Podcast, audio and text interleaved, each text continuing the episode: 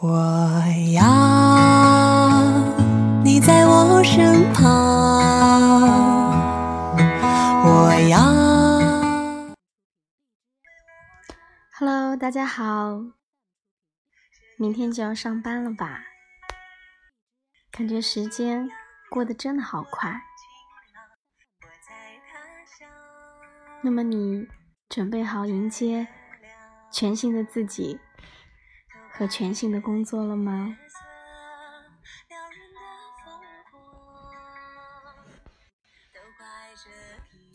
新的一年，我也给自己制定了三个小小的目标，来帮助自己完成小小的梦想。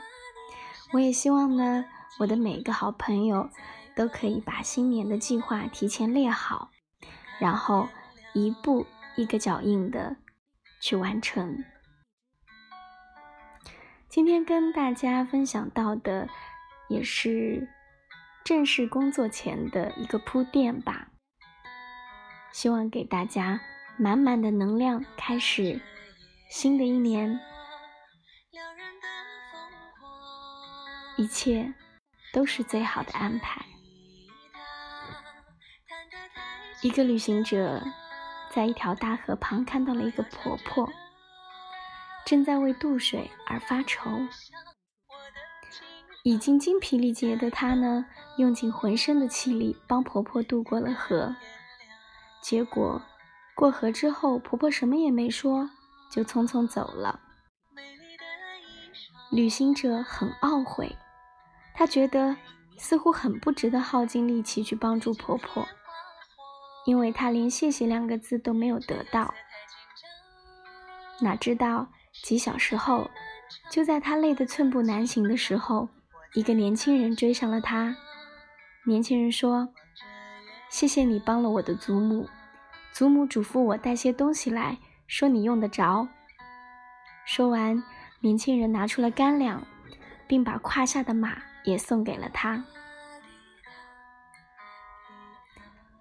不必急着要生活给予你所有的答案。有时候，你要拿出耐心等一等，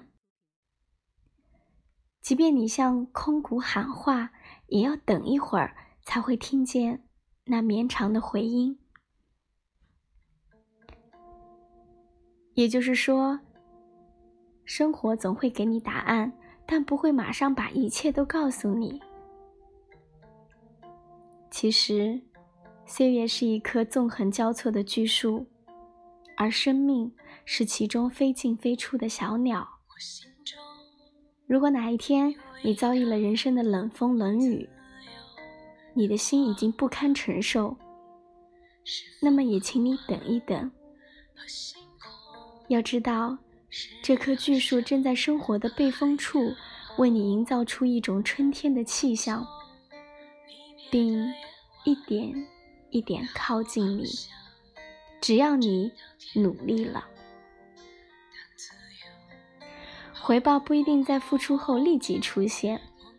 只要你肯等一等，生活的美好总在你不经意的时候盛装莅临。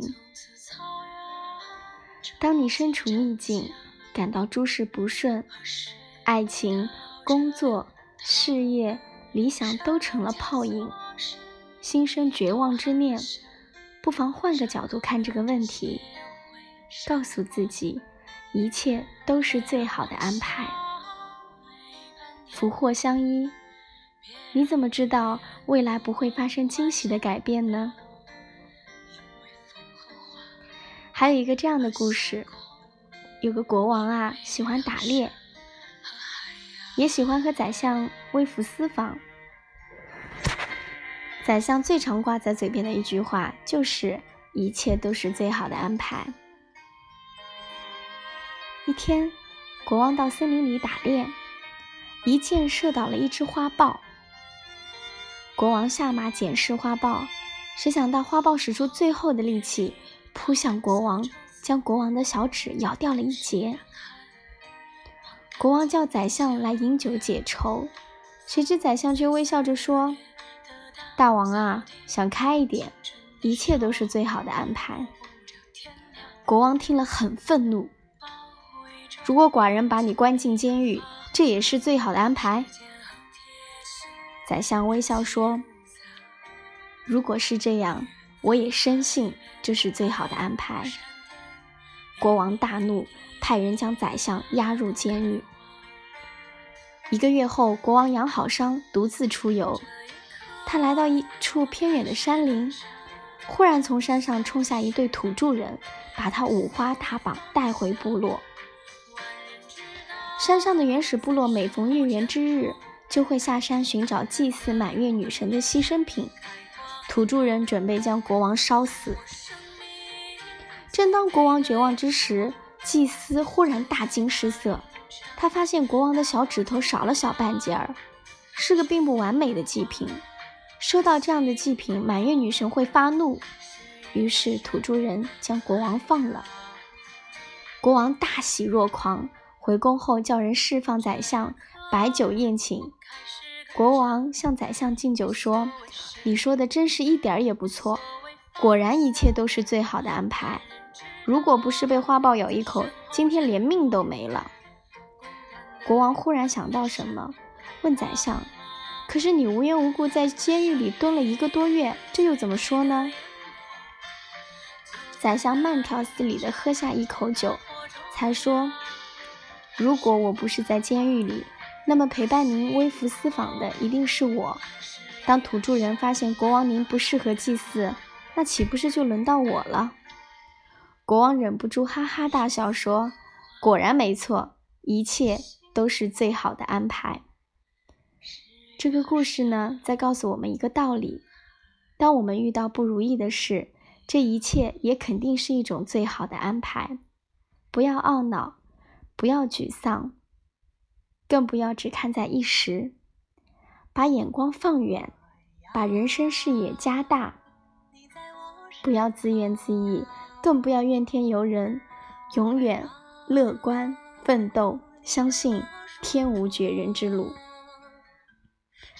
一切都是最好的安排。这是心理催眠师最喜欢讲的一个故事，因为在他们看来，人的潜意识是非常强大的，而且是没有判断能力的。